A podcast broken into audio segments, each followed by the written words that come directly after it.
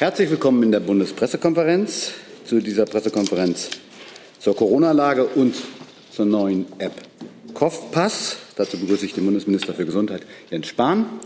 Ich begrüße Ronald Fritz, den Projektmanager von IBM von Kopfpass, der Projektmanager für Kopfpass von der Firma IBM, so ist es richtig. Und Herrn Prof. Dr. Lothar Wieler, den Präsidenten des Robert-Koch-Institutes. Seien Sie uns herzlich willkommen. Lassen Sie mich, bevor der Minister beginnt, kurz zwei Sachen sagen. Erstens, dies ist eine Veranstaltung der Bundespressekonferenz. Wir sind ein Verein, der Journalistinnen und Journalisten organisiert. Wir sind nicht Teil der Bundesregierung. Das ist uns wichtig zu sagen.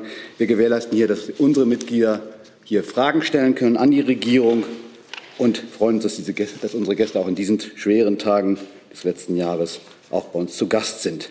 Diese Zeit erlauben wir auch Live-Übertragungen. Deswegen sage ich das noch mal herzlich. Wir bedanken uns beim Fernsehsender Phoenix für die Gebärdendolmetschung.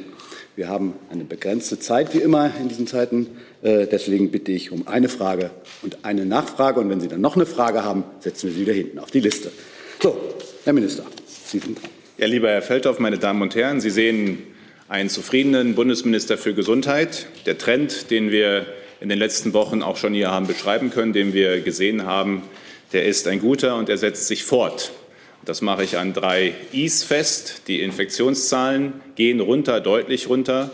Die Intensivstationen leeren sich äh, von Covid-19-Patienten, die behandelt werden müssen. Und die Impfzahlen steigen weiter, auch mit guter Geschwindigkeit. Äh, wir hatten gestern äh, den zweithöchsten Wert bei den täglichen Impfungen seit Beginn der Impfkampagne. Damit sind mehr Lockerungen möglich. Wir können wieder mehr Freiheit, mehr Normalität wagen. Und wer hätte vor drei, vier Wochen gedacht, dass wir Inzidenzen unter 20 so deutlich und umfassend in einigen Bundesländern schon einstellig sehen würden. Das ist eine sehr, sehr gute, eine sehr, sehr ermutigende Entwicklung. Gleichwohl geht es weiterhin darum, dieses Erreichte auch abzusichern und die Zahlen noch weiter runterzubringen. Ich weiß, äh, nach dem Motto immer noch ein weiter, aber umso tiefer wir kommen, äh, gerade auch mit Beginn äh, der Sommerzeit, desto länger werden wir auch etwas von diesem Erfolg haben. Und desto weniger geben wir Mutationen die Chance, sich zu verbreiten. Und wir sehen gerade im Vereinigten Königreich, die eine noch, das eine noch höhere Impfquote hat als wir, wie schnell eine Mutation dann trotzdem wieder auch zu hohen Inzidenzen führen kann. Und umso geringer wir insgesamt die Inzidenz bringen und halten, desto schwerer machen wir es auch jeder Mutation. Dabei hilft Testen und dabei hilft Impfen. Und zu beiden will ich kurz was sagen. In Deutschland haben wir inzwischen eine einzigartige Testinfrastruktur aufgebaut. In jeder Ecke, vom Münsterland bis in die Hauptstadt, vom Bodensee bis zum Ostsee, leicht zugänglich und kostenlos für jeden einen Bürgertest. Dieses Angebot wird jeden Tag hunderttausendfach, millionenfach genutzt, um für sich selbst Sicherheit zu bekommen, aber auch um an Möglichkeiten des Alltages wieder teilnehmen zu können, ob es der Einzelhandel ist, die Gastronomie oder der Sport. Um diese Teststruktur schnell aufzubauen, haben wir wirtschaftliche Anreize gesetzt und die bürokratischen Hürden sehr niedrig gehalten.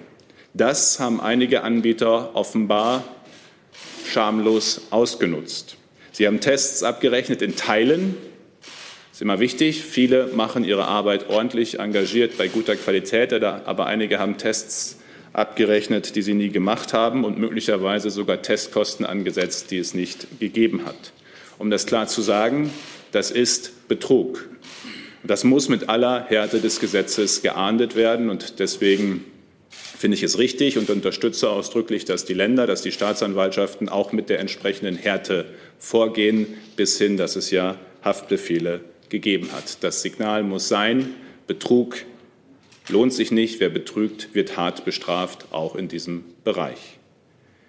Und wir haben auf die Betrugsfälle reagiert, indem wir eine neue Testverordnung vorgelegt haben, gestern in die Abstimmung gegeben haben mit den Ländern und den Bundesressorts, was übrigens zeigt, wenn ich das mal in einem Zwischensatz sagen darf, es gibt keine Verordnung des Bundesministers für Gesundheit, die nicht ressortabgestimmt ist mit allen anderen Bundesressorts. Keine. Das ist so bei Verordnungen. Bei jeder Verordnung der Bundesregierung eines Ministers gibt es eine Abstimmung aller Ministerien. Insofern äh, ist das natürlich immer eine miteinander abgestimmte Regelung. Diese Testverordnung sieht vor, dass wir mehr Kontrollen möglich machen, Honorare der Preisentwicklung anpassen. Wir wollen natürlich, dass Testzentren wirtschaftlich betrieben werden können. Kriminelle Bereicherung wollen wir aber unterbinden. Hey Leute, hier sind Thilo und Tyler. Jung und Naiv gibt es ja nur durch eure Unterstützung. Hier gibt es keine Werbung, außer für uns selbst. Das sagst du jetzt auch schon ein paar Jahre, ne? Ja. Aber man muss ja Aber mal wieder darauf halt, hinweisen. Ne? Stimmt halt. Ne? Und ihr könnt uns per Banküberweisung unterstützen oder PayPal. Und wie ihr das alles machen könnt, findet ihr in der Podcast-Beschreibung. Ein zweites Standbein auf dem Weg in die Normalität ist das Impfen. 47 Prozent der Deutschen sind mindestens einmal geimpft. Wenn wir eine Impfbereitschaft von 75 Prozent annehmen, die sich ja auch in den Umfragen widerspiegelt, dann sind drei von vier impfwilligen, impfbereiten Erwachsenen Stand heute mindestens einmal geimpft. Ähm, und das ist, denke ich, auch wenn wir die Entwicklung der letzten Wochen nehmen, die Dynamik, die das gewonnen hat, bei allen, die jetzt zum Teil auch noch warten auf einen Impftermin, aber doch eine gute Entwicklung. Fast jeder Vierte ist vollständig geimpft, hat einen vollen Impfschutz. Und nun wollen wir heute auch im Rahmen dieser Corona-Lage ein neues Werkzeug vorstellen, das das Impfen noch attraktiver macht. Denn mit Impfen schützt man sich und schützt man andere. Aber Impfen erlaubt eben auch wieder mehr Freiheiten, gibt mehr Möglichkeiten. Und um den Impfstatus nachzuweisen, gibt es zum einen den bekannten gelben Impfpass, den internationalen Pass auch der WHO. Und der wird übrigens auch weiterhin seine Gültigkeit behalten. Das ist wichtig, auch für diejenigen, die möglicherweise aus welchen Gründen auch immer es nicht digital wollen. Aber wichtig ist eben, zusätzlich haben wir uns auf europäischer Ebene, und das war ja der erste wichtige Schritt, auf gemeinsame Standards für einen digitalen Impfnachweis geeinigt. Auf dieser Grundlage haben wir mit IBM, äh, Ubich, Bechtle und Gov Digital den Kopfpass entwickelt und konnten bereits Ende Mai, also eine Woche nach endgültiger Festlegung der Spezifikation durch die EU, mit dem Feldtest starten. Wir mussten ja erstmal die EU-Spezifikation abwarten, dann haben wir den Feldtest gestartet und nun, nachdem diese Tests erfolgreich waren, beginnen wir in dieser Woche mit dem äh, Rollout des Systems. Der Bundesdatenschutzbeauftragte sowie das Bundesamt für Sicherheit in der Informationstechnik haben zugestimmt. Und so kann es losgehen. Wichtig ist, Schritt für Schritt werden sich jetzt Impfzentren, Arztpraxen sowie Apotheken an das System anschließen, um europäisch interoperable Impfbescheinigungen ausstellen zu können. Das bedeutet aber auch, um auch hier klares Erwartungsmanagement zu machen, es geht jetzt los, Schritt für Schritt werden Impfzentren, Arztpraxen, Apotheken angeschlossen, aber nicht alle sind heute oder morgen schon angeschlossen. Also es wird jetzt nach und nach immer mehr geben, die mitmachen. Die ersten sind auch schon dabei, aber es werden eben nicht gleich sofort alle sein können. Äh, innerhalb der nächsten Wochen sind dann alle dabei, sodass, so ist die Zielmarke, bis Ende Juni der Kopfpass in Deutschland für alle, die wollen, auch zur Verfügung steht und entsprechend auf dem Handy man sich das eintragen lassen kann und vor allem die App jetzt auch in den App Stores äh, äh, entsprechend zur Verfügung steht nach und nach in den nächsten Tagen und Stunden, äh, um sie sich entsprechend runterzuladen. Auch die nachträgliche Ausstellung des QR-Codes beginnt schrittweise. Das geht ja um diejenigen, die schon vollständig geimpft sind. Ähm, die sich natürlich fragen, wie komme ich jetzt an mein digitales Impfzertifikat? Viele Bundesländer werden in diesen Tagen beginnen, postalisch den QR-Code äh, zu versenden ähm, bei den Impfzentren, da wo eben vollständig Personen bereits geimpft wurden. Und auch die Apotheken werden dann eben schrittweise zusätzlich zu den impfenden Stellen sich anschließen. Die ersten haben schon begonnen und können dann entsprechend das digitale Impfzertifikat erstellen. In den nächsten Wochen werden dann übrigens auch Test- und Geneseneninformationen in der App zu speichern sein. Wie genau das alles funktioniert, wird Herr Fritz gleich noch mal erklären. Ähm, ich persönlich nutze äh, das Ganze oder werde das Ganze nutzen in der Corona-Warn-App. Wir integrieren, es gibt sozusagen zwei Möglichkeiten. Das eine ist die Corona-Warn-App, wo neben den Testen dann auch das Impfen integriert sein wird. Oder es geht eben darum, sozusagen das Papier in das Gerät zu bringen, mit dem Code den wir auch extra im Kopfpass, mit der App, die wir extra entwickelt haben, mit dem Kopfpass. Und für diejenigen, die kontrollieren müssen in den Restaurants zum Beispiel, äh, oder im Einzelhandel gibt es eine App, die es dann möglich macht, die entsprechenden Zertifikate zu lesen und zu verifizieren. Sie sehen, wir hatten angekündigt, dass es dieses Werkzeug bis zum Ende des zweiten Quartals geben können soll. Wir halten hier Wort. Vor den Sommerferien gibt es eine europäische Lösung, Impfungen digital nachzuweisen, einfach auf dem Handy, europaweit gültig. Der Kopfpass wird dann in Rostock, Castrop-Rauxel und Tirschenreuth gleichermaßen verfügbar sein und akzeptiert werden. Und das Ziel ist, Voraussetzung ist natürlich, dass die europäischen Mitgliedstaaten jetzt endlich schnell mitziehen. Ziel ist aber, dass dann auch in Helsinki, Amsterdam oder auf Mallorca genau dieses digitale Impfzertifikat auch gelesen werden kann. Und damit setzen wir als Europäische Union einen Standard, den es länderübergreifend auf der Welt bisher nicht gibt. Wenn uns das jetzt gelingt, und das ist, glaube ich, im größten Land in der Europäischen Union heute ein wichtiger Schritt. Dann setzen wir als Europäische Union auch Standards für den internationalen Reiseverkehr rund ums Impfen. Dankeschön. Vielen Dank, Herr Minister. Herr Wieler. Ja, guten Morgen, meine Damen und Herren. Die Zahlen entwickeln sich im Moment weiter sehr gut. Die bundesweite Sieben-Tages-Inzidenz sinkt kontinuierlich. Sie liegt heute bei 19 Fällen pro 100.000 Einwohnern. Und von den 412 Landkreisen in unserem Land liegt im Moment kein einziger mehr über 100. Und nur zwölf Landkreise haben eine Inzidenz, die über 50 liegt. Es gibt 96 Landkreise, die liegen sogar mit einer Inzidenz unter 10. Glücklicherweise geht es auch mit den Impfungen sehr gut voran. Heute sind rund 47 Prozent der Menschen in Deutschland mindestens einmal geimpft und rund 24 Prozent sind vollständig geimpft. Es werden auch deutlich weniger Patienten wegen Covid-19 in unseren Krankenhäusern behandelt, auch auf den Intensivstationen. Und glücklicherweise gehen auch die Todesfälle in Verbindung mit Covid-19 kontinuierlich zurück. All das sind erfreuliche Entwicklungen und trotzdem ist die Pandemie leider noch nicht vorbei. Die Situation, die wir jetzt erreicht haben, haben wir erreicht, weil wir die Maßnahmen haben und weil wir Impfungen haben. Das muss uns auch immer bewusst sein. Was man auch sehen muss, ist, dass die Fallzahlen natürlich immer noch vergleichsweise hoch sind, viel höher als im vergangenen Jahr um diese Zeit, tatsächlich exakt heute zehnmal so hoch wie am 10. Juni letzten Jahres. Sie können auch regional und nach Altersgruppen natürlich noch immer stark variieren. Und die Intensivstationen sind natürlich immer noch sehr belastet. Und es sterben auch immer noch viele Menschen in Verbindung mit Covid-19. Aktuell sind es immer noch mehrere hundert Menschen pro Woche. Wir haben uns in der Pandemie an diese hohen Krankheits- und Todeszahlen gewöhnt. Es ist generell schwierig, sich solche Zahlen vorzustellen. Aber wir dürfen nicht vergessen, hinter jeder dieser Zahl stehen Menschen. Menschen mit ihren Familien, Freunden und Nachbarn. Wir haben gemeinsam viel erreicht in den letzten Monaten. Aber wie gesagt, die Pandemie ist leider noch nicht vorbei. Und das wird besonders sichtbar, wenn wir uns die Situation in Alten- und Pflegeheimen anschauen. In der zweiten Welle, da waren Alten- und Pflegeheime massiv betroffen. In der letzten Januarwoche 2021 wurden mehr als 450 Ausbrüche registriert. Danach gingen die Ausbrüche sehr stark zurück. Das lag zum einen daran, dass durch die Maßnahmen die Inzidenzen in der Bevölkerung generell zurückgingen. Und das lag natürlich auch daran, dass immer mehr Menschen in Alten- und Pflegeheimen geimpft wurden. Obwohl es dann zur dritten Welle gekommen ist, obwohl die Inzidenzen in der Gesamtbevölkerung wieder stark angestiegen sind, blieb die Zahl der Ausbrüche in den Altersheimen niedrig. Es sind deutlich weniger Bewohner erkrankt oder gar gestorben.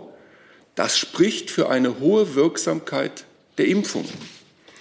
Aber die Ausbrüche in Alten- und Pflegeheimen sind trotzdem noch nicht vollständig verschwunden. Wenn wir hier sprechen, sind aktuell 40 Ausbrüche immer noch aktiv, auch mit Hospitalisierungen und Todesfällen. Dafür gibt es drei Gründe. Sind nicht immer alle Bewohner geimpft, zum Beispiel äh, ungeimpfte Neuzugänge. Auch das Personal ist nicht immer geimpft. Hier sind die Anteile sehr unterschiedlich in den einzelnen Heimen. Und dazu kommt, dass die Impfstoffe zwar sehr wirksam beim Verhindern von symptomatischen Erkrankungen und Todesfällen sind, aber Geimpfte können sich eben trotzdem noch infizieren. Das Virus ergreift also jede noch so kleine Chance. Die sollten wir ihm nicht geben. Das zeigt, wie wichtig es zusätzlich zu den Impfungen ist, weitere Schutzmaßnahmen einzuhalten. Und das zeigt auch, dass selbst bei einer hohen Impfquote in diesem sehr vulnerablen Bereich nur vorsichtig gelockert werden darf. Die Gefahr ist eben noch nicht vorüber. Das SARS-CoV-2-Virus, das wird auch nicht mehr verschwinden. Entscheidend ist, dass wir das Virus unter Kontrolle halten und auch unter Kontrolle bringen langfristig. Deshalb müssen wir die Fallzahlen weiter senken. Sie sind immer noch zu hoch und wir müssen vor allem die Fallzahlen auch niedrig halten, kontinuierlich.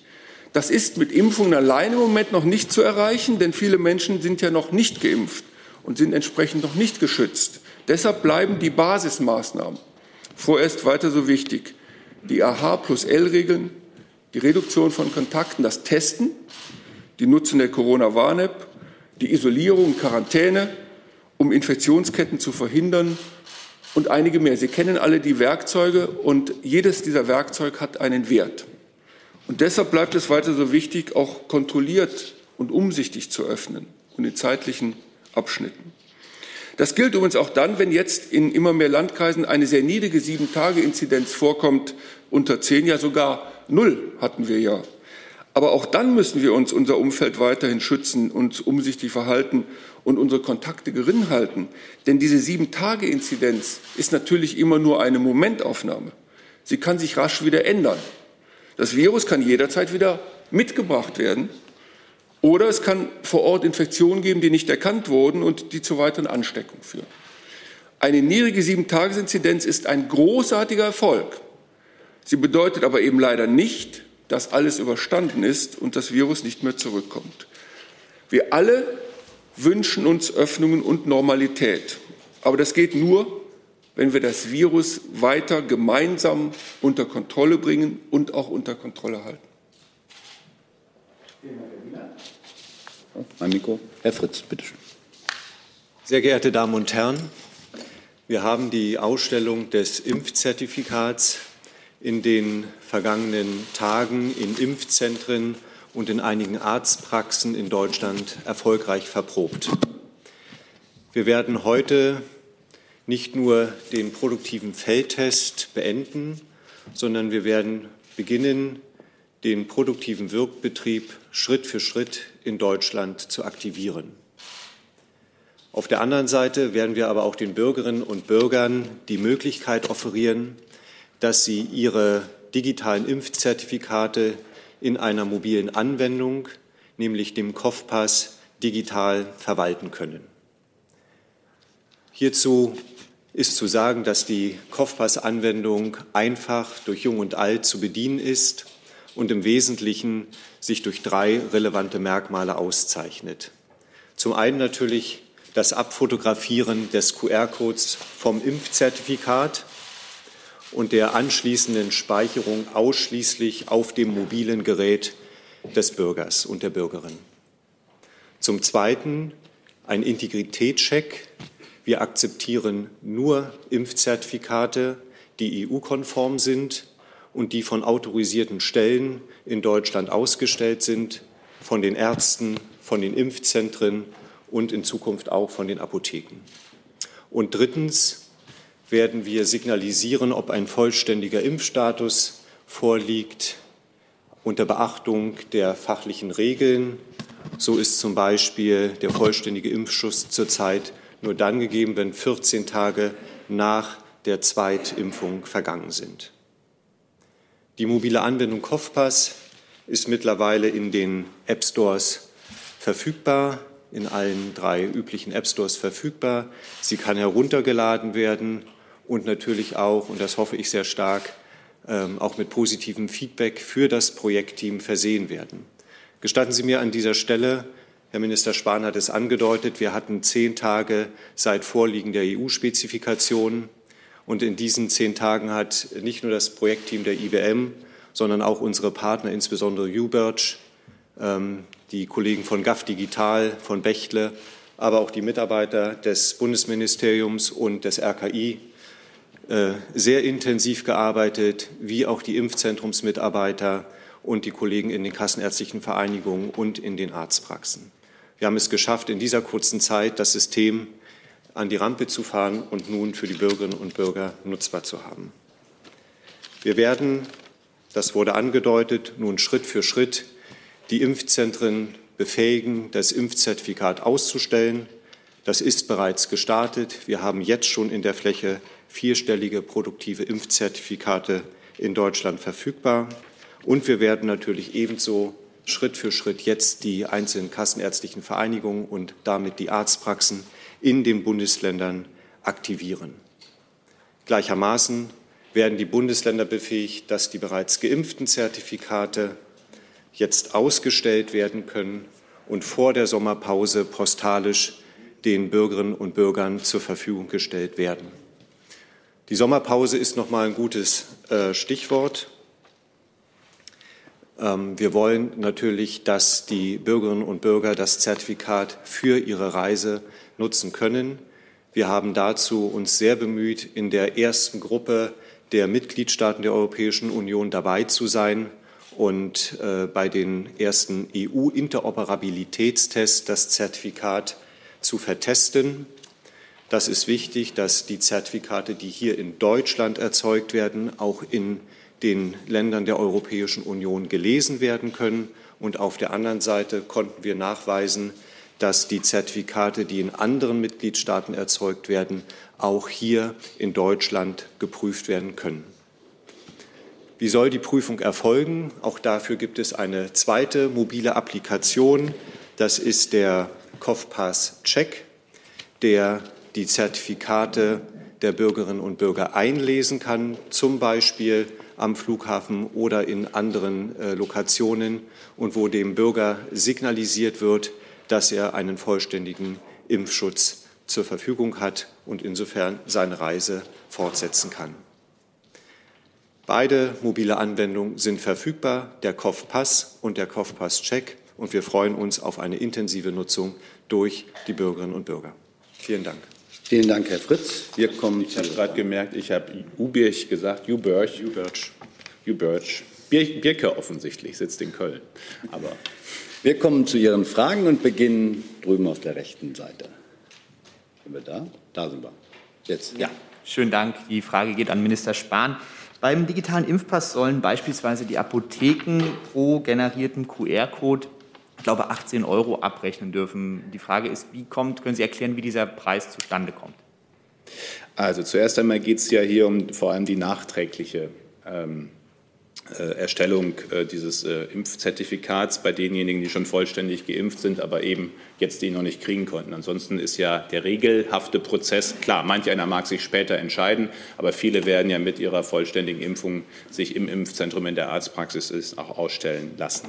Und jetzt geht es um die Frage, wie wir das möglichst schnell auch nachholen können für die fast jeder, ich habe es gerade gesagt, jeder Vierte ist schon vollgeschützt für die vielen Millionen, die schon den vollständigen Impfschutz haben und es digital haben wollen. Viele werden angeschrieben werden können. Da wird es relativ kostengünstig laufen äh, durch äh, die Länder ähm, und dann einen QR-Code bekommen, den sie eben einscannen können. Übrigens, man kann ja nicht den von seinem Bruder benutzen, weil natürlich der Name und das Geburtsdatum mit dabei ist und damit auch der Personalausweis natürlich immer mitgecheckt werden können äh, soll äh, an, der, äh, an der Stelle. Äh, es werden Arztpraxen nachtragen können. Äh, da geht es dann nach Aufwand. Ähm, es wird jetzt nach und nach, das haben wir auch beauftragt, in den Praxissoftware-Systemen der Arztpraxen sozusagen integriert. Da ist der Aufwand deutlich geringer. Da gibt es dann niedrige einstellige Euro-Vergütung oder es muss wirklich händisch gemacht werden. Äh, da gibt es eine höhere Vergütung da sind wir bei der Vergütung der Apotheken 18 äh, Euro für eine Prüfung, die ja auch vorzunehmen ist. Es geht ja sowohl in der Arztpraxis wie in der Apotheke um eine Dokumentenprüfung. Das ist ja nicht einfach nur mal gescannt, sondern es sollen und Apotheker sind darin geübt, Dokumente zu prüfen. Auch bei Betäubungsmittelrezepten beispielsweise gibt es durchaus den Versuch von Fälschungen bei Rezepten. Und es soll eben eine tatsächliche Prüfung ja stattfinden mit entsprechendem Kontrollaufwand. Äh, und der äh, spiegelt sich eben in dieser Vergütung dann wieder. Wichtig ist, es geht hier vor allem um diejenigen, die nachträglich äh, das eintragen lassen. Und es geht eben um diejenigen, die jetzt auch nicht schriftlich werden, erreicht werden können, weil nicht alle Impfzentren, wir haben leider kein nationales Impfregister. Ich hätte gerne eines gehabt, aber die Debatte war, wie sie war, kontrovers. Und deswegen müssen wir es jetzt eben auf diesem Weg machen. Hm. Nachfrage nur ganz kurz, also auch vor dem Hintergrund der jüngsten Kostenkritik durch den Bundesrechnungshof, ist das ein Preis, wo Sie sagen, der ist nicht zu beanstanden? Es ist, es ist wie immer beides. Wissen Sie, hätten wir einen Preis äh, genommen, der am Ende den Aufwand nicht angemessen berücksichtigt, würden nicht viele Apotheken mitmachen. Dann würden, würden manche möglicherweise öffentlich sagen, na super, die sagen, ich kann in die Apotheke gehen, aber ich kann gar nicht, weil meine Apotheke macht nicht mit. Äh, oder Sie müssen eine Vergütung machen, die den Aufwand widerspiegelt, damit möglichst viele der 19.000 Apotheken mitmachen. Sie sind ja nicht gezwungen, als Apotheke mitzumachen. Ähm, und wir haben, finde ich, ein hohes Interesse, dass jetzt viele Bürgerinnen und Bürger zügig äh, äh, tatsächlich auch zügig tatsächlich auch ihre Nacheintragung sozusagen machen können. Deswegen geht es eben um eine Vergütung, die den Aufwand auch äh, widerspiegelt. Aber es wird von beiden Seiten, das ist immer so, wenn Sie Vergütungen festlegen, äh, möglicherweise Kritik geben. Wir haben jetzt auch andere Themen gerade, die, wo Frage von Vergütung und Bezahlung äh, äh, entsprechend in der Kritik steht. Ähm, ich kann nur sagen, bis jetzt ist es uns gelungen, die Dinge immer relativ zügig, äh, die wir aufbauen wollten, in der Pandemie, in der Notsituation dann auch aufzubauen. Ähm, Intensivbetten sind schnell entstanden. Es gab Beschlüsse der Länder, die Zahl verdoppeln zu wollen der Intensivbetten und des Corona-Kabinetts. Und diesem Ansatz haben wir damals Rechnung getragen. Es gab den Wunsch, dass schnell Testinfrastrukturen entstehen, am liebsten gestern als heute, weil man öffnen wollte. Äh, und es gibt den Wunsch, dass schnell digitale Impfzertifikate flächendeckend ausgestellt werden können, ohne dass es in Arztpraxen und Impfzentren zu langen Warteschlangen und äh, Ansammlungen kommt. Und wenn es schnell gehen soll und angemessen ein Aufwand äh, wiedergespiegelt werden soll, dann äh, geht es eben auch um eine angemessene Vergütung. Herr Kollege. Ich wollte auch auf den ähm, ersten großen Bericht des Bundesrechnungshofes zur Corona-Politik äh, kommen, der Ihnen ja massive Geldverschwendung vorwirft. Ähm, also es geht um die Masken für Apotheker, dann um die Freihaltepauschalen für die äh, Kliniken. Aber ich wollte auf einen Punkt zu sprechen kommen, nämlich die zusätzliche Schaffung der Intensivbetten wo ja jedes Klinikum 50.000 Euro für ein neues Bett bekommen sollte. 700 Millionen wurden abgerufen, das heißt knapp 14.000 neue Intensivbetten wurden bezahlt. Der Bundesrechnungshof sagt, er kann diese Intensivbetten nicht finden. Sie konnten auch keine Statistik irgendwie zeigen. Ist es für Sie ein Anlass, wenn man jetzt sieht, dass es insgesamt heute nur eine Kapazität von 24.000 Intensivbetten gibt, aber Geld für 14.000 neue bezahlt wurde, das mal zu überprüfen, ob da möglicherweise auch, wie der Bundesrechnungshof vermutet, Mitnahmeeffekte geschehen sind und da äh, Betten aufgebaut worden sind, die so offensichtlich gar nicht äh, existieren. Es ist nicht nur Anlass, es wird ja natürlich in Diskussion mit den Ländern von uns schon seit Monaten adressiert. Wir haben, ähm, ich glaube auch zu gestern, ich war gestern äh, auch im Haushaltsausschuss jetzt zu verschiedenen Themen da, äh, auch noch mal einen Bericht ähm, äh, übersandt, jetzt auf Bundesländer bezogen, was die Zahl der nach den Finanzvolumina jedenfalls geschaffenen Intensivbetten angeht. Und die Länder müssen natürlich auch einen Nachweis erbringen über die geschaffenen Betten, idealerweise. Und auch das ist unser Ansinnen krankenhausscharf, also auf das einzelne Krankenhaus bezogen. Aber wissen Sie, ist jetzt auch eine sehr grundsätzliche Frage des föderalen Miteinanders. Ich kann mich an die Gesetzgebung noch sehr gut erinnern. Das ist ja alles, man muss ja immer mal sich noch mal erinnern, ne, das ist alles über ein Jahr her, die Gesetzgebung zu der Intensivbettenförderung. Es gab den Beschluss von Bund und Ländern, die Intensivkapazitäten in Deutschland verdoppeln zu wollen. Ich weiß noch, wie auch unter anderem richtigerweise Finanzminister Scholz sehr darauf gedrängt hat, dass wir klare Zielvorgaben machen, was entstehen soll und dafür klare Regeln da sind. Und dann haben wir ins Gesetz den Ländern den Auftrag gegeben, diese Mittel zu verwalten und zuzuweisen. Und ich müsste auch im föderalen Miteinander von Bund und Ländern davon ausgehen können und dürfen, dass wenn Länder Investitionszuschüsse ausreichen, die ja gebunden sind an bestimmte Bedingungen. Bis hin, dass wir eine Debatte hatten, Low Care oder High Care. Und wir sehr klar gesagt haben, High Care, also höherer Standard an Intensivbettenausstattung, äh, dass dann äh, die vom Bund über die Länder verwalteten und zugewiesenen Mittel äh, dann eben auch ordnungsgemäß verwaltet und zugewiesen werden. So ist das in der föderalen Struktur übrigens nicht nur in der Pandemie, sondern grundsätzlich, dass nicht wenige Förderprogramme äh, dann eben äh, auch über die Länder in der Verwaltung umgesetzt werden. Und deswegen kann und soll das alles natürlich äh, auch nachgehalten und mit Transparenz versehen werden. Und das wird es Zug um Zug. Der Bundesrechnungshof erkennt im Übrigen ja auch an, dass in einer pandemischen Notsituation eben auch zügig hat gehandelt werden müssen, wenn ich genau gelesen habe.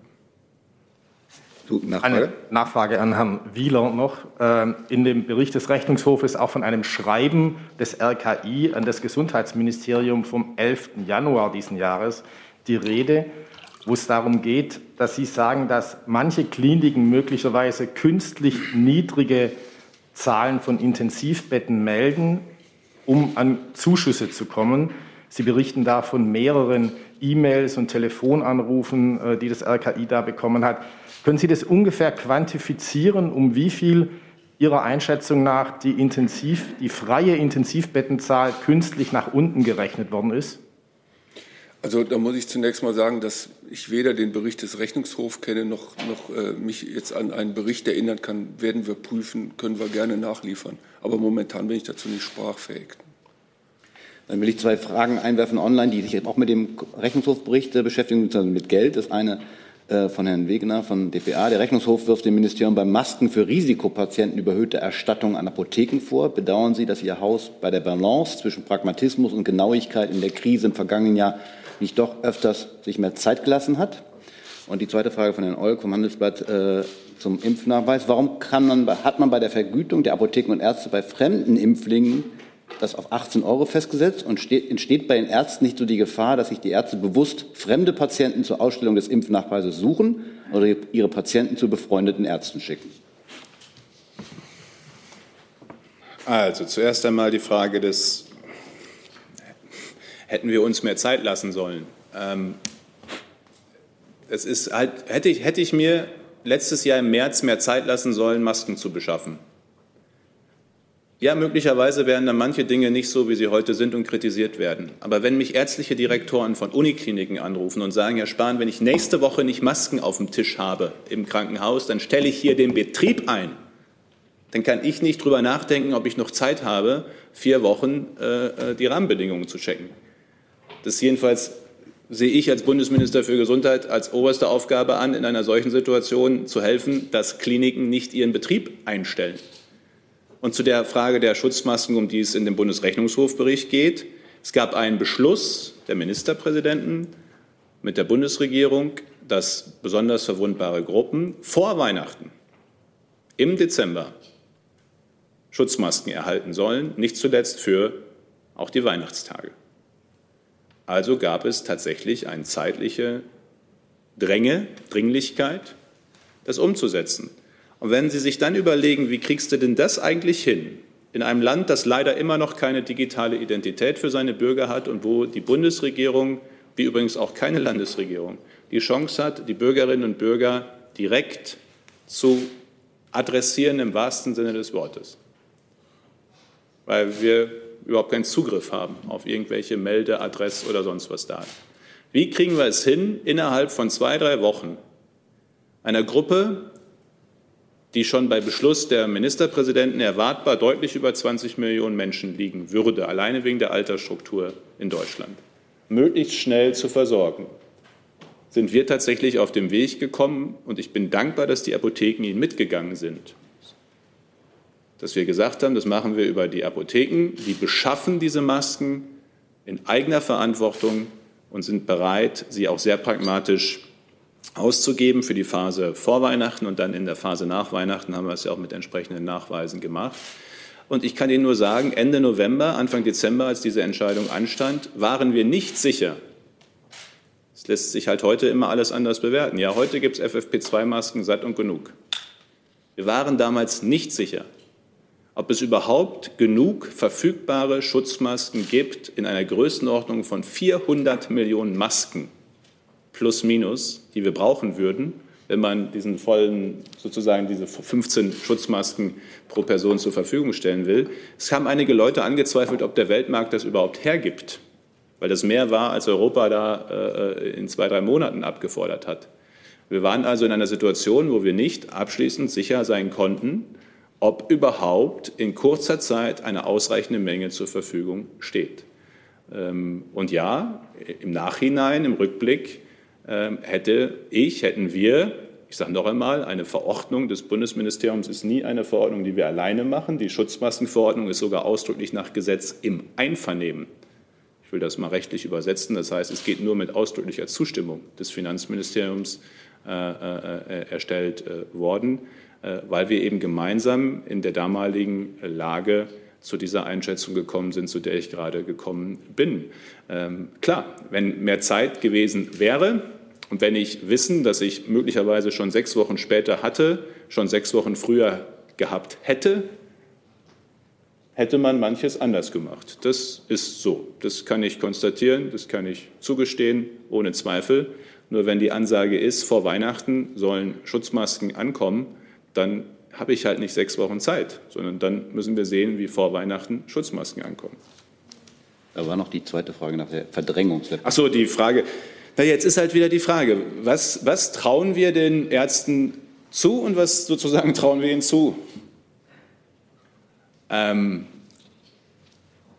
gehen wir davon aus, dass Heilberufler, Ärztinnen und Ärzte regelhaft sich in einer solchen Pandemiesituation so verhalten, dass jeder zu seinem Nachbarpraxis seine Patienten schickt äh, und der sich dann von sich, äh, von dem sein, die anderen Patienten schicken lässt, um mehr abrechnen zu können. Ist das unser Bild von Ärztinnen und Ärzten in Deutschland und muss es deswegen da eine extra Kontrolle geben? Oder ist unser Bild das, dass Ärztinnen und Ärzte wie auch Apothekerinnen und Apotheker in dieser Pandemie äh, in großer Mehrheit sehr verantwortungsvoll handelt? Das ist eine Grundsatzfrage, die wir uns als Gesellschaft in der Pandemie stellen müssen, die wir uns im Bundesministerium für Gesundheit stellen müssen. Äh, wir gehen aber nach den Erfahrungen, die wir einfach haben, auch aus dieser Pandemie davon aus, dass dort sehr verantwortlich gehandelt äh, werden wird. Frau Kollegin, dann in der Reihenfolge, in der Mitte fangen wir weiter an, dann kommt Frau Spiekermann und dann der Kollege. Bitte schön. Ähm, Angelika Slavik von der SZ. Ich hätte eine Frage zur äh, globalen Impfstoffverteilung. Ähm, vielleicht können Sie sagen, wie sieht denn der deutsche Beitrag ähm, zur Versorgung ärmerer Länder insgesamt aus und hat das Auswirkungen auf die in Deutschland verfügbare Impfstoffmenge? Ähm, zuerst, was äh, COVAX angeht, es gibt ja zwei Dinge. Das eine ist Finanzierung, das andere sind Dosen. Äh, was COVAX angeht, äh, stand der, ich habe jetzt die Zahlen von etwa zehn Tagen im Kopf. Die Finanzierungszusagen, die andere Länder seitdem gegeben haben, kann ich jetzt nicht berücksichtigen. Aber vor zehn Tagen war es so, dass eine von fünf Impfdosen, die über COVAX weltweit finanziert werden, aus Deutschland finanziert werden. Eine von fünf. Wir sind der zweitgrößte Geldgeber und übernehmen damit, wie wenige andere Länder, eine Verantwortung für die Welt aus humanitären Gründen, aber auch aus eigenem nationalen Interesse, weil wir ein Interesse daran haben, dass die Welt schnell geimpft ist, etwa mit Blick auf Mutationen und anderes mehr. Ähm, das ist der finanzielle Beitrag, den wir leisten. Der andere Beitrag ist das Abgeben von Dosen, wo wir uns ja im Rahmen der Europäischen Union, die Frau Bundeskanzlerin, äh, für uns, für die Bundesrepublik, für die Bundesregierung äh, ja auch angekündigt äh, hat, 30 Millionen Dosen in die 100 Millionen der EU. Also Frankreich 30 Millionen, Deutschland 30 Millionen zeigt, dass diese beiden Staaten im Tandem auch einen großen Teil äh, der EU-Zusage äh, hier äh, erfüllen werden. Ähm, und wir natürlich grundsätzlich bereit sind, auch in Abhängigkeit von unserer Impfkampagne darüber hinaus weitere Dosen zur Verfügung zu stellen. Ähm, aber wir müssen eben die richtige Balance finden, gerade in dieser Phase der Impfkampagne und der Pandemie. Meine Erfahrung ist, Sie haben eine höhere Akzeptanz dafür, auch in der Welt zu helfen, wenn zu Hause die Dinge beim Impfen eben auch gut laufen. Äh, und deswegen geht es um die richtige Balance und die richtigen Zeitpunkte. Aber wir engagieren uns finanziell und wir engagieren uns und werden uns auch noch stärker engagieren in der Zahl der Dosen, die wir direkt zur Verfügung stellen. Und drittens, dafür war ich ja äh, als äh, Teil der Delegation von Präsident Macron auch mit in Südafrika. Und wir werden unterstützen das Entstehen von Produktionsstätten und Kapazitäten auch in anderen Teilen der Welt, insbesondere in Afrika. Ähm, Nachfrage, können Sie das finanzielle Engagement beziffern? Bevor ich jetzt eine Fall, ich hätte eine im Kopf, aber ich bin mir nicht 100 Prozent sicher. Ähm, dürfen wir Ihnen die nachliefern, die Summe, die wir zu COVAX beitragen? Danke. Frau Spiekermann. Ich habe doch noch eine Frage zum Bundesrechnungshof. Ähm, in dem Prüfbericht heißt es, es gäbe Unterstützungsleistungen aus Ihrem Haus nach dem Gießkannenprinzip. Das ist ja, also klingt ja nicht nach differenzierter Geldausgabe. Und die andere Frage ist, ähm, warum Sie gestern bei der Debatte im Bundestag in der Aktuellen Stunde sich nicht in die Debatte eingeschaltet haben, sondern die Zuschauerrolle eingenommen haben. Also Sie hätten ja möglicherweise zur Aufklärung beitragen können. Zum Ersten ähm, ist das, was ich zum Bericht des Bundesrechnungshofes, der im Übrigen äh, Tatbestände aufgreift, die ja alle schon beschrieben worden sind. Also jetzt nichts Neues. Das macht es nicht per se besser oder schlechter, aber es ist jetzt nichts Neues in diesem Bericht äh, drin, äh, in, in, Wahrheit. Also das sind alles Themen, die wir schon miteinander diskutiert haben, auch hier schon äh, diskutiert haben in der Bundespressekonferenz. Aber es ist eben gut, vor allem, das ist, das ist das, was ich aus diesem Bundesrechnungshof, und es kommt übrigens nächste Woche wahrscheinlich noch einer zu den Maskenbeschaffungen insgesamt. Denn es, der Haushaltsausschuss hat übrigens weil äh, das immer wieder ja auch gesagt wird, der Bundesrechnungshof soll doch die Maskenbeschaffungen prüfen. Das macht der Bundesrechnungshof auf Antrag des Haushaltsausschusses seit Dezember, glaube ich, oder November bei uns. Auch dazu wird es einen Bericht geben. Ähm, und was ich wichtig finde an diesen Berichten, und ich habe das übrigens ausdrücklich unterstützt im Haushaltsausschuss als gute Idee. Warum? Äh, weil das doch der einzige Weg ist zu lernen. Also, wir, also mein Haus, unser Haus, unser Ministerium ist ein Gesetzgebungsministerium. Was wir machen seit Jahren, Jahrzehnten, ist Gesetze. Was wir nicht so häufig machen, ist operativ arbeiten. Das ist nicht das Bundesministerium für Gesundheit. Was wir aber lernen in dieser Pandemie, in einer Pandemie muss ein Gesundheitsministerium auch stärker operative Einheiten haben. Deswegen wird es eine Debatte brauchen. Ich habe mit Innenminister Seehofer gestern, vorgestern noch darüber gesprochen, dass wir reden wollen über die Frage, wie BBK, Bevölkerungs, äh, äh, äh, wie heißt denn das noch ausgesprochen? Äh, Bundesamt für, Bundesamt für Bevölkerungsschutz, so, ne? Ähm, das BBK, das RKI, äh, wie wir Strukturen vernetzt bauen mit den Institutionen, die wir haben für die nächste Pandemie. Und genauso wichtig ist es doch aus einem Rechnungshofbericht zu lernen, Erkenntnisse zu ziehen miteinander, wie in einer Situation, wo die regulären Beschaffungswege, und die haben wir ja erst versucht, Beschaffungsämter zu beauftragen, Amtshilfe, wo die nicht funktionieren, was eigentlich der richtige Weg ist, welche Wege nicht so gut funktioniert haben und welche Wege besser funktioniert haben. Das kann man ja nur lernen, indem es eben im Nachblick nochmal betrachtet wird. Und dafür finde ich die Bundesrechnungsberichte sehr, sehr hilfreich, ähm, um einfach für eine nächste Pandemie, also das können wir alles bei der nächsten Pandemie berücksichtigen, wenn man nicht unter Zeitdruck schnell handeln muss, um Menschenleben zu retten, um zu vermeiden, dass Kliniken den Betrieb einstellen, ähm, sondern in Ruhe sich über Berichte beugen kann und zu lernen für die Zukunft, kann ich das nur gut finden. Da war noch die zweite Frage. Die war? Ach so. eingemischt haben gestern. Ich habe mich gestern in die Sachdebatte eingemischt und zwar gleich zweimal mehrere Stunden, einmal im Ausschuss für Gesundheit und einmal im Ausschuss im Haushaltsausschuss.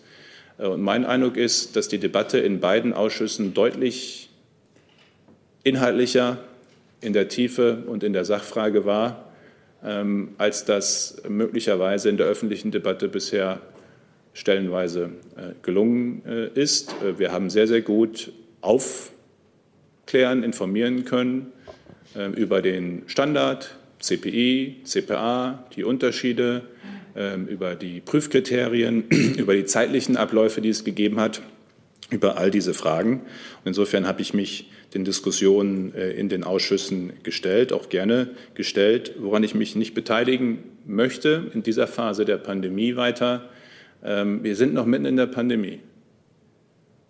Wir haben echt gerade eine gute Entwicklung, aber Professor Wieler hat darauf hingewiesen, das ist jetzt hier noch nicht vorbei alles.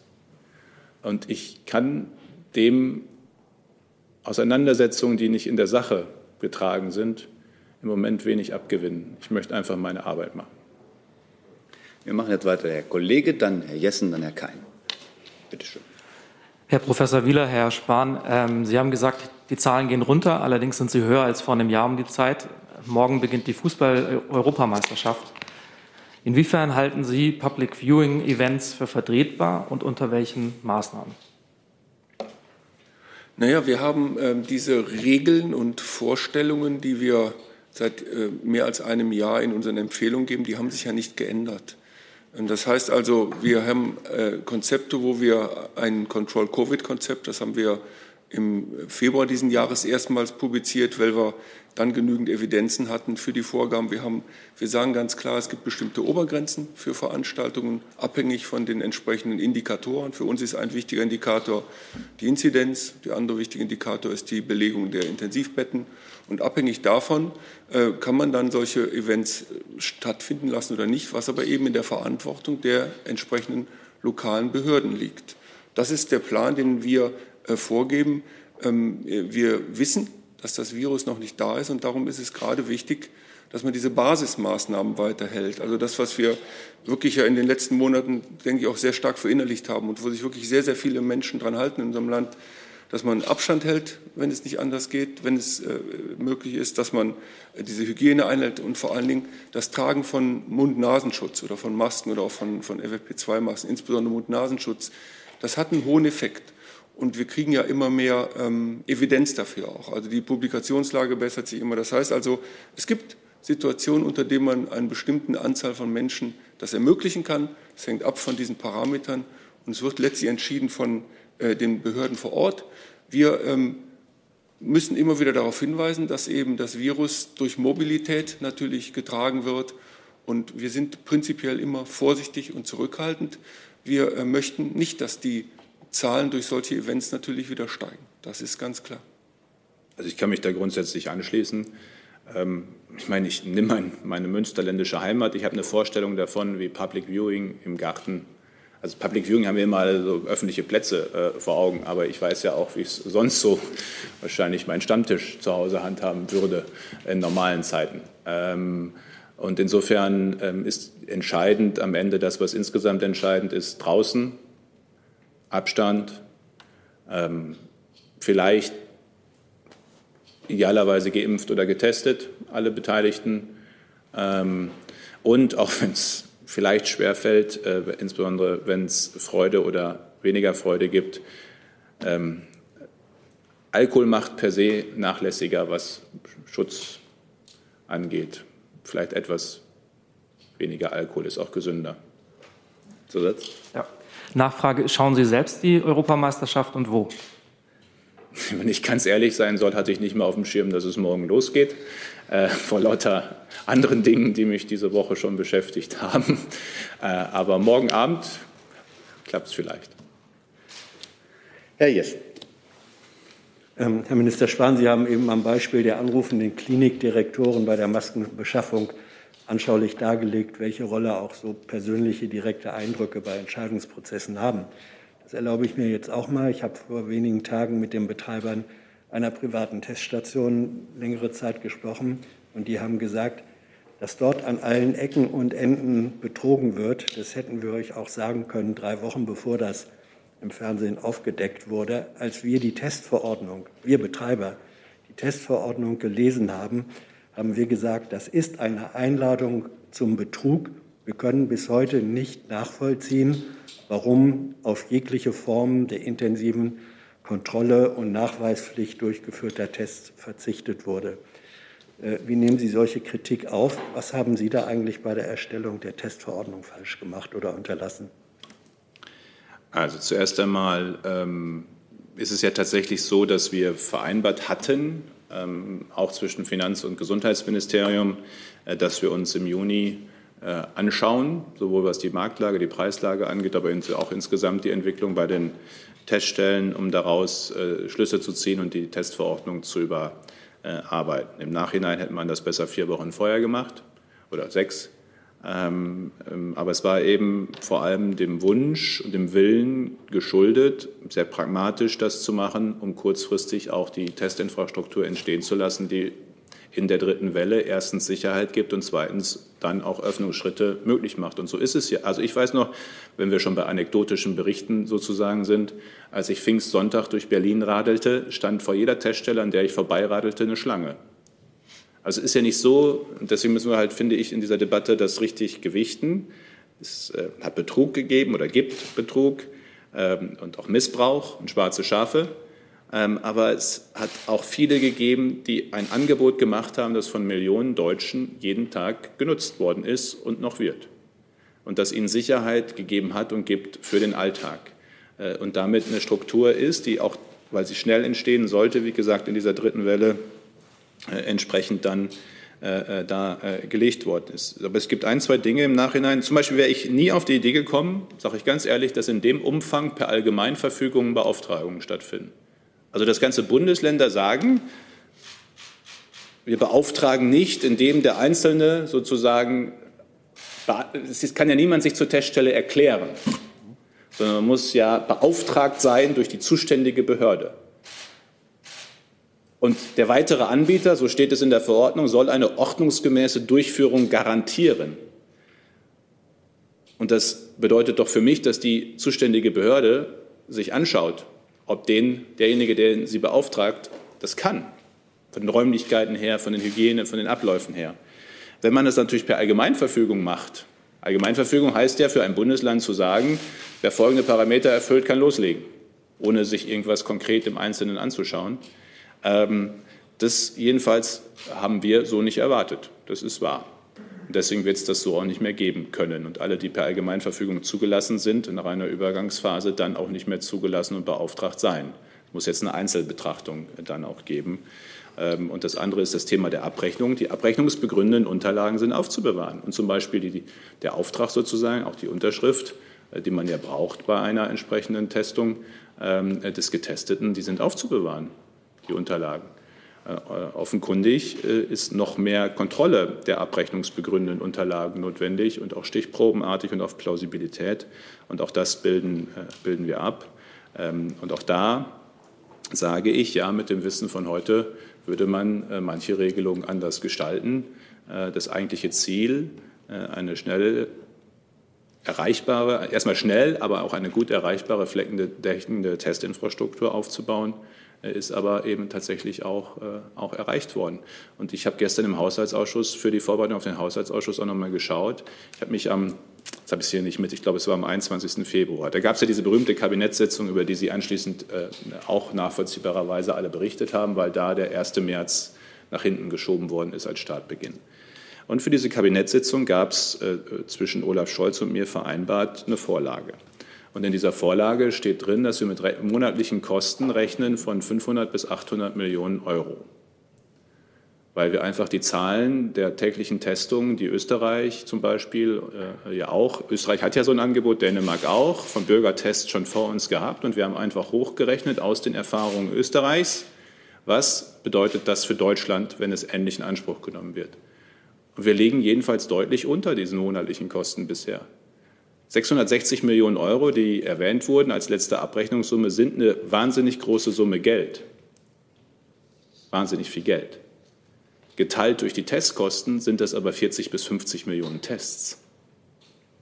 Und 40 bis 50 Millionen Tests bei 80 Millionen Einwohnern innerhalb von vier bis sechs Wochen Abrechnungszeit ist jetzt für mich noch kein Phänomen, wo ich sagen muss, äh, dass die Zahlen völlig unnachvollziehbar wären, die dort in Abrechnung gebracht worden sind, zumal diese Summen nicht nur die Bürgertests enthalten, sondern auch die Tests in anderen Bereichen.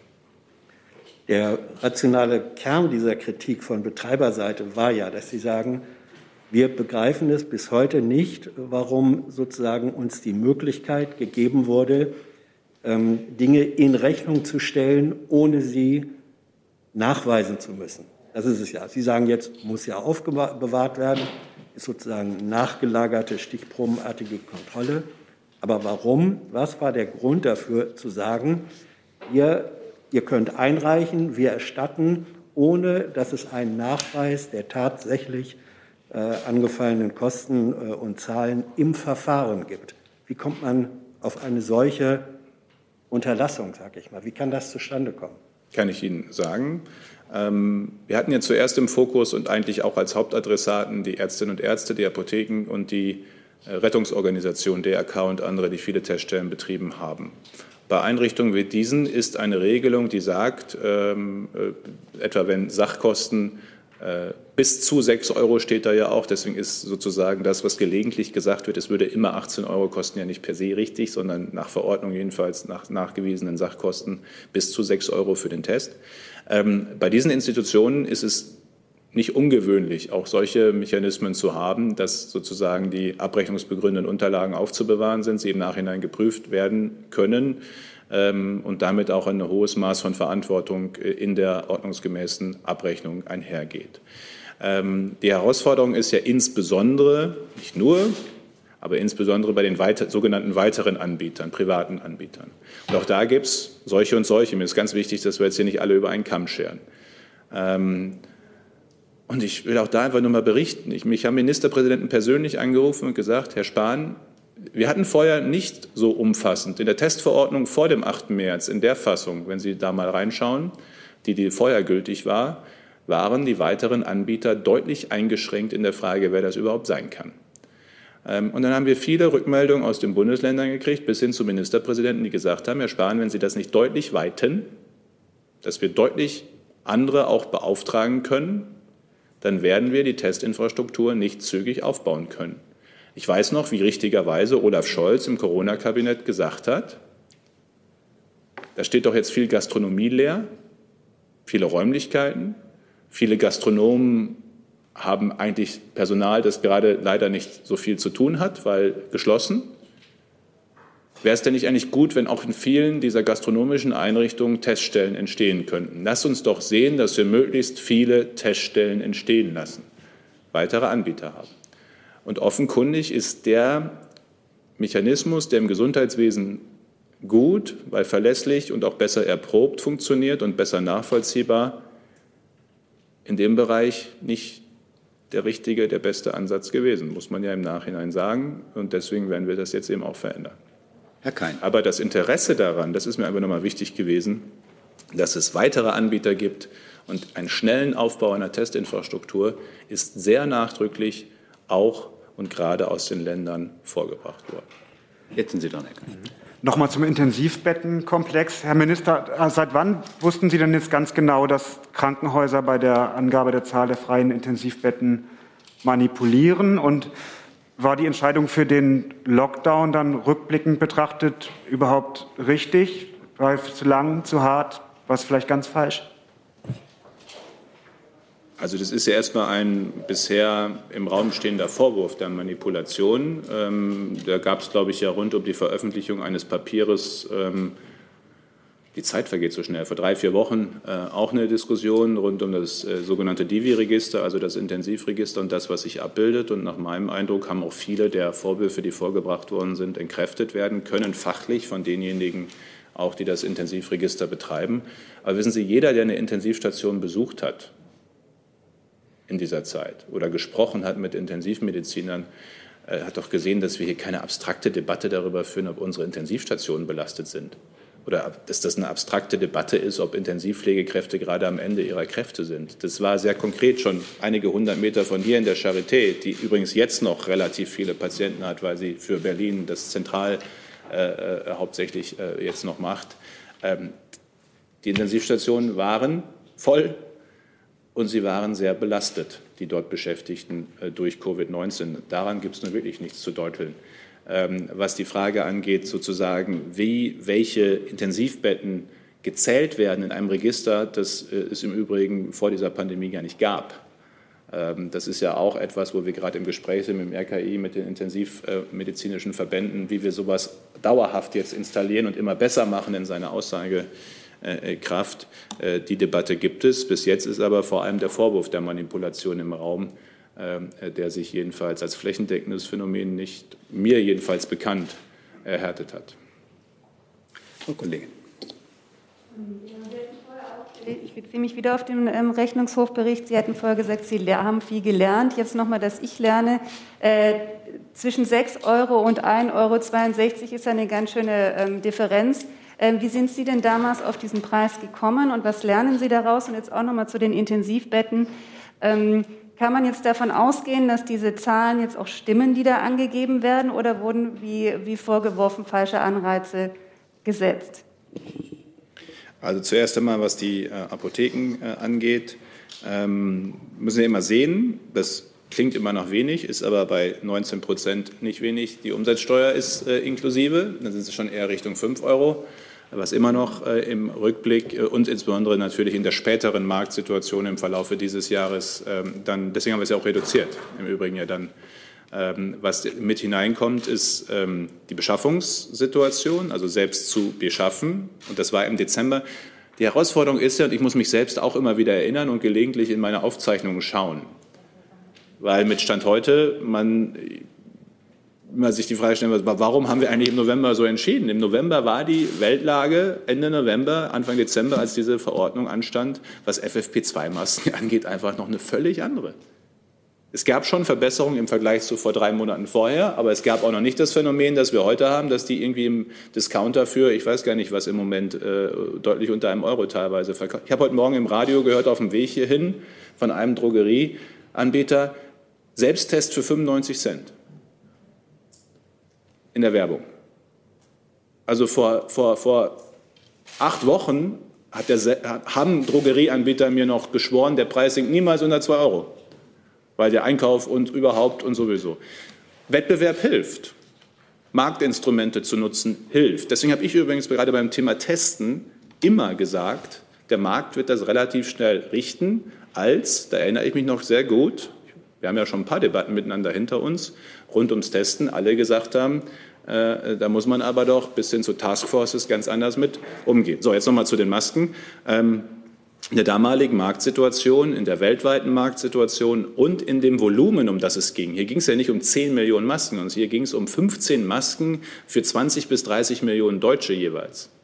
In einem Volumen, das so wenige Länder auf der Welt bisher innerhalb weniger Wochen abgefragt hatten, äh, wollten wir sicherstellen, dass diese Masken am Ende auch da sind weil ich mir vorgestellt habe, was macht das eigentlich mit den Deutschen und vor allem mit den besonders Schutzbedürftigen, wenn die Bundesregierung sagt, wir stellen euch FFP2-Masken zur Verfügung sie gehen dann in die Apotheke, aber dann gibt es keine. Was wäre das denn eigentlich für eine Debatte geworden? Von Leuten, die gesagt haben, für Weihnachten und, und die Zeit hätten wir aber eigentlich erwartet, dass, wenn die Bundesregierung sagt, dass es Masken gibt, es auch welche gibt. So, und da mussten wir abwägen. Ähm, und das ist eben das Ergebnis der Abwägung da gewesen. Übrigens, was die Gesamtkosten angeht, wir haben kalkuliert mal mit 2,5 Milliarden Euro, steht ja auch im Haushalt. Ähm, dann kamen hinzu etwa 5 Millionen Hartz-IV-Bezieher, die in diesen zweieinhalb Milliarden Euro noch gar nicht drin kalkuliert sein konnten, weil das, das hat sich ja später ergeben, dass wir auch dort, was übrigens zeigt, dass es nie um Verteilung aus eigenem Bestand an Hartz IV Empfängern ging, äh, angesichts einer anderen Debatte, die wir gerade haben. Aber unabhängig davon äh, sind also fünf Millionen Bezugsberechtigte dazugekommen. Und trotzdem liegen wir bei den Gesamtkosten äh, bei, gut zwei Milliarden, nicht bei 2,5 Milliarden. 2,1 sind es, glaube ich. Wir liegen unter den veranschlagten Gesamtkosten. Wir haben die Leute gut versorgt und wir haben sogar noch fünf Millionen mehr versorgt, als eigentlich geplant war. Hätte man im Nachhinein früher die Preise reduzieren können? Im Nachhinein ja damals aber mit dem hohen Risiko, dass dann die Masken nicht vollumfänglich verfügbar sind. Und das Risiko wollte ich nicht eingehen. Dann habe ich jetzt jede Menge. Und zu den Betten, Entschuldigung, zu den Betten sind die, also die Anzahl der Intensivbetten, die da angegeben sind, ist das jetzt die richtige Zahl, die da angegeben wird in dem Register? Das ist das, was äh, die, ich meine, das Register wird ja betrieben äh, maßgeblich von den Intensivmedizinern selbst, dem, die, dem Verband der Intensivmediziner zusammen mit dem Robert-Koch-Institut. Ich weiß nicht, ob Herr Professor Wieler noch was sagen kann zu der Frage, aber äh, ich, ich unterstelle grundsätzlich, dass Intensivmediziner in dieses Register hinein das melden, was tatsächlich an gibt es auch unterschiedliche Kategorien, sofort verfügbar in 24 Stunden, äh, verfügbar äh, sozusagen nach etwas längerer Frist und verfügbar, wenn man in Not äh, äh wäre. Und also ich unterstelle, dass das äh, schon auch von Intensivmedizinern, Ärztinnen und Ärzten korrekt angegeben wird. Ja, also vielleicht noch mal zu diesem Thema, weil das ein sehr komplexes Thema ist. Wir werden in Kürze ähm, dazu auch eine Publikation nochmal auflegen, wo diese Dinge komplex, äh, diese komplexen Dinge dargestellt werden. Man muss bei Intensivbetten unterscheiden. Es gibt ja auch Intensivbetten mit oder ohne Beatmung. Es gibt verschiedene Beatmungsarten. Das ist nicht so trivial, ähm, das wirklich auseinanderzuhalten. Und das Zweite, was in der, in der Debatte oft auch, glaube ich, ähm, nicht oder, oder zumindest nicht genügend beachtet wird, ist die Tatsache, dass das reine Vorhandensein eines Bettes und auch äh, von entsprechenden Gerätschaften, wie zum Beispiel Beatmungsgeräten oder diese ECMO, diese künstliche äh, Lunge, wie wir das sagen. Das ist der eine Teil, aber der andere Teil ist dann eben das Personal, das diese Betten betreibt. Und insofern sind das natürlich immer ähm, Vorgänge, die auch teilweise tagesaktuell sehr stark schwanken. Und ähm, wir werden das nochmal darlegen, um die Problematik darzulegen. Wir haben ja auch, wir haben, ich, ich meine, ich bin nach wie vor extrem stolz, dass wir so ein Register überhaupt geschaffen haben. Ich glaube, 20. April oder wann das war. Das war ja schon vor weit über einem Jahr. Und ähm, wenn man so ein neues Register schafft, dann, dann, dann haben wir auch mehrfach nachgeschärft. Das weiß ich auch noch. Äh, aber das werden wir alles nochmal darlegen. Und ich habe äh, ich hab keinen Zweifel, dass die Zahlen natürlich äh, korrekt sind. Vor allen Dingen möchte ich äh, dem, dem, diesem, diesem Vorwurf, der jetzt vielleicht im, im Raum steht, den, den ich Ihrer Frage zum Beispiel entnommen habe, dass sowas wie eine Überlastung dieser Station äh, vielleicht gar nicht da war, das finde ich sehr zynisch, muss ich wirklich sagen. Denn ähm, die, die, wir hatten doch hier den Intensivpfleger einmal in unserer Pressekonferenz, äh, reden Sie doch mit den Menschen, die diese Intensivstation ähm, betrieben haben. Und ähm, dort geht es um, um Leben und Tod. Das sind Menschen, die mit, mit, mit, mit einem hohen Arbeitsethos in einer Krise ähm, extrem hoch belastet wurden. Und ähm, wir schauen uns diese ganzen Daten an. Wir werden das nochmal darlegen. Und ich glaube, dann sollte man die Debatte nochmal führen. Ähm, wir erwarten natürlich, dass Krankenhausbetreiber ähm, und, und die Menschen, die in dem System unterwegs sind und Verantwortung tragen, dass die natürlich auch mit, mit korrekten Zahlen umgehen. Das ist ja klar. Ja.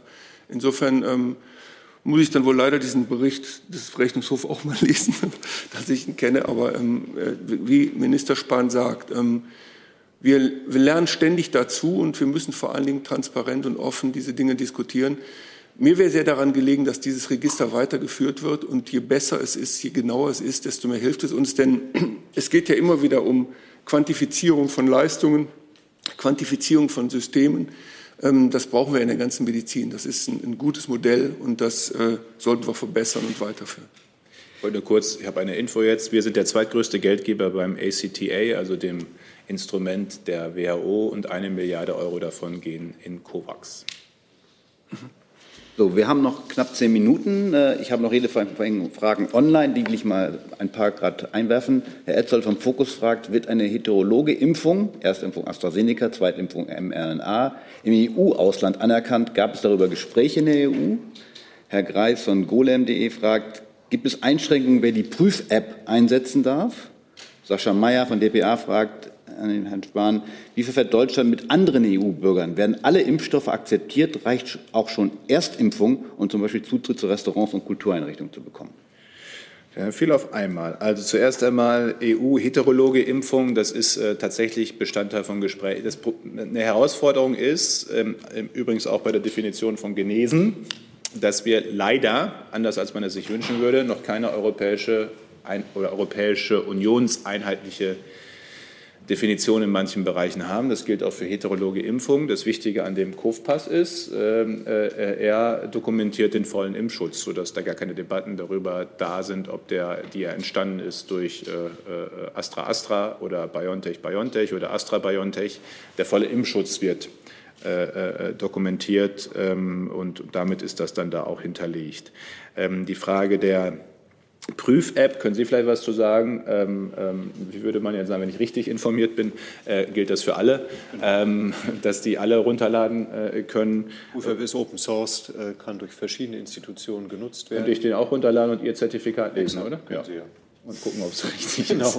Und, ähm, und äh, das Frage, äh, wie gehen wir mit Erstimpfung, also wie gehen wir mit Impfungen um, die nicht in der EU zugelassen sind? EU vereinbart ist bis hierhin, dass wir äh, bis hierhin nur EU zugelassene Impfstoffe anerkennen.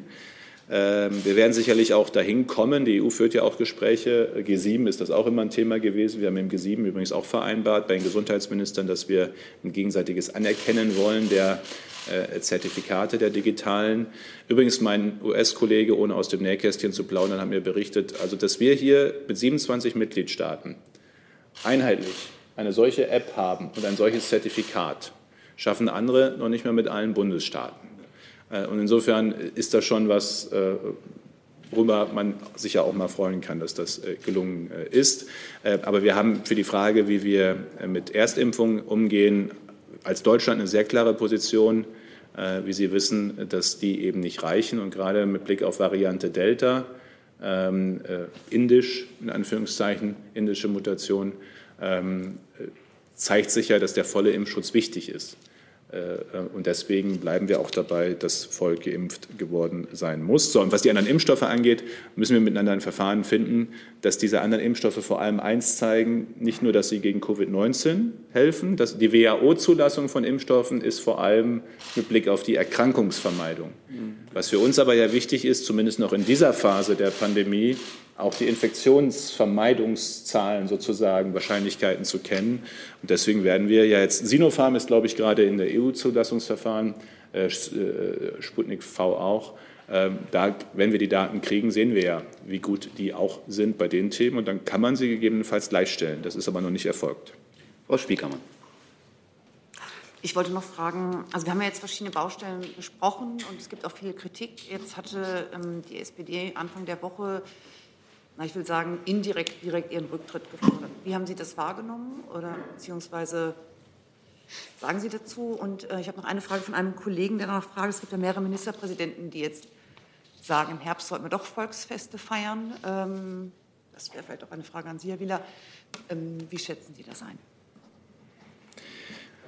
Also zum Ersten, was Volksfeste angeht, finde ich das sehr schwer, das jetzt schon für Herbst entscheiden zu können, so rum oder so rum. Und die Herausforderung für Volksfeste ist ja, dass sie frühzeitig planen müssten, idealerweise. Die Cannstatter Vasen und äh, die Wiesen sind ja schon äh, adressiert. Ähm, eins haben wir immer gesagt, das, was als letztes wieder gehen können wird, ist Party. Hm. So gern auch ich feiere äh, aber Party, Großveranstaltung, Feiern, Karneval, Wiesen, Schützenfest ist leider genau das, wo dieses Virus sich am schnellsten ausbreitet. Menschen ausgelassen, miteinander in den Armen liegen, sonst macht Volksfeste irgendwie auch keinen Spaß, wenn alle Abstand und, und, und das äh, ist das, was als letztes wird es wieder gehen insbesondere wenn wir eine hohe Impfquote haben und insgesamt äh, damit die, alles gut unter Kontrolle. Aber ich traue mir, ich weiß nicht, ob Sie nicht zu, heute zu sagen, dass das im Herbst schon wieder so äh, voll äh, geht. Was die Frage angeht, der Debatte von Anfang der Woche, hat das halt für mich zwei Ebenen. Das eine ist die Frage der, der, der sachlichen Diskussion und die kann und soll und muss man führen über die Sicherheit von Schutzmasken, über Prüfkriterien, über Prüfgrundsätze, die wir ja auch veröffentlichen äh, äh, werden. Ich habe auch kein Problem damit, dem Deutschen Bundestag die Prüfprotokolle müssen wir möglicherweise in der Geheimschutzstelle machen, weil da auch Unternehmensdaten und zum Teil ja noch Rechtsstreitigkeiten anhängen. Aber die Prüfproto 9000 Prüfprotokolle zur Verfügung zu stellen, wir haben in der Sache ähm, ähm, stellen wir uns jeder Diskussion ähm, und auch jeder Kritik. Das andere ist die Frage, geht es um die Sache ähm, oder geht es um anderes ähm, mit Blick auf, auf Sonntage, äh, mit Blick auf Stimmungen.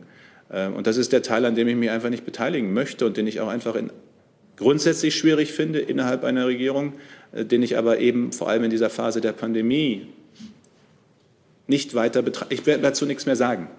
Ich möchte einfach meine Arbeit machen. Ich möchte dieses Land gut durch und raus aus dieser Pandemie führen. Und der Rest wird dann, was jetzt sozusagen die Bewertung der Arbeit angeht, der 26. September entscheiden. Hey Leute, hier sind Thilo. Und Tyler. Jung Naiv gibt es ja nur durch eure Unterstützung. Hier gibt es keine Werbung, außer für uns selbst. Das sagst du jetzt auch schon ein paar Jahre, ne? Ja. Aber man muss ja Aber mal wieder darauf halt, hinweisen. Ne? Stimmt halt. Ne? Und ihr könnt uns per Banküberweisung unterstützen oder PayPal. Und wie ihr das alles machen könnt, findet ihr in der Podcast-Beschreibung.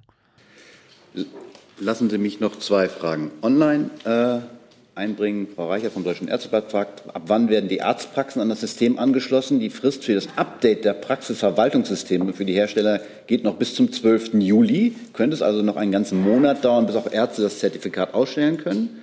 Und der Holstein von der Apotheke ad hoc fragt, Herr Spahn, rechnen Sie mit Chaos, wenn Millionen Menschen am Montag die Apotheken stürmen, die noch gar nicht angeschlossen oder über die Abläufe informiert sind? Warum wurden die nicht gewartet, bis die Anschreiben verschickt sind und wirklich alle Apotheken angeschlossen sind? Zur ersten Frage. Wir beginnen auch heute schon über die kassenärztlichen Vereinigungen das Rollout in die Arztpraxen. Äh, wir haben ja auch Überbrückungslösungen, dass die Arztpraxen mit einfachen Verfahren den digitalen das digitale Impfzertifikat ausstellen können. Gleichwohl sind natürlich die Praxisverwaltungssysteme aufgefordert, in der genannten Frist äh, integriert im System die Ausstellung des Zertifikats zu ermöglichen. Äh, das wird ähm, Anfang Juli der Fall sein, spätestens. Äh, wir führen aber auch Gespräche mit einigen, dass das natürlich auch schneller äh, passieren kann. Nichtsdestotrotz, wir haben ab heute die Überbrückungslösung verfügbar. Wir haben intensive Gespräche mit allen 17 KV geführt und eine hohe Bereitschaft und Motivation wahrgenommen, das jetzt auch in die Fläche auszurollen. Und das hat heute begonnen. Das kann ich verknüpfen mit ob Apotheken oder Arztpraxen. Wissen Sie, es ist ja auch für uns nicht leicht, den richtigen Zeitpunkt für die Öffentlichkeitsarbeit sozusagen zu finden, weil seit äh, es ist jetzt in den App Stores. Wenn etwas runtergeladen werden kann, wo keiner mal öffentlich was zu gesagt hat, was es eigentlich ist, ist ja irgendwie auch komisch. Äh, äh es gibt Berichterstattung darüber, dass die ersten Apotheken beginnen werden.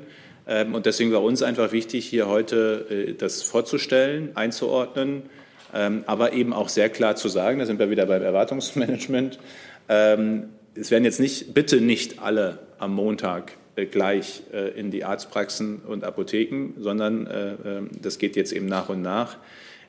Ich sage jetzt mal, der Druck ist sozusagen wahrscheinlich auch unterschiedlich stark bei den Bürgerinnen und Bürgern. Die einen brauchen das Impfzertifikat vielleicht sehr bald und sehr häufig äh, andere äh, vielleicht äh, erst in drei, vier Wochen, wenn es dann in die Urlaubsplanung geht.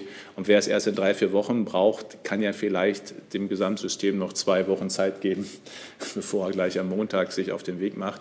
Wir wollten jetzt einfach nur vorstellen, was jetzt startet. Es beginnt halt jetzt. Die Apps sind verfügbar. Die ersten Impfzentren, Arztpraxen und bald auch Apotheken beginnen und gleichzeitig eben sehr, sehr klar sagen, es können aber noch nicht alle gleich sofort. Im Laufe des Junis werden dann alle angeschlossen sein. Und dann, schauen Sie mal, wenn 20, 19.000, 20.000 Apotheken mitmachen, ähm, 70.000, 80.000 Arztpraxen äh, und äh, 400 Impfzentren, dann werden wir auch einige Millionen und per Post viele, sehr viele werden auch die QR-Codes erhalten können. Dieses per Post dauert, die Länder fangen jetzt an zu verschicken. 10, 14 Tage. Ähm, maximal. Maximal. Ja, immer positiv überraschen besser. Ähm, aber jedenfalls äh, äh, wird es äh, jetzt eine Zeit, äh, kurze Zeit dauern. Ähm, aber, aber wenn dann einmal so eine Infrastruktur da ist, dann werden auch einige Millionen Nachtragungen sogar vergleichsweise schnell gehen können.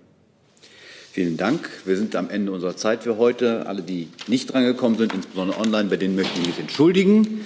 Herr Minister, meine Herren, bis zum nächsten Mal. Dankeschön. I'm thinking of a question. I'm collecting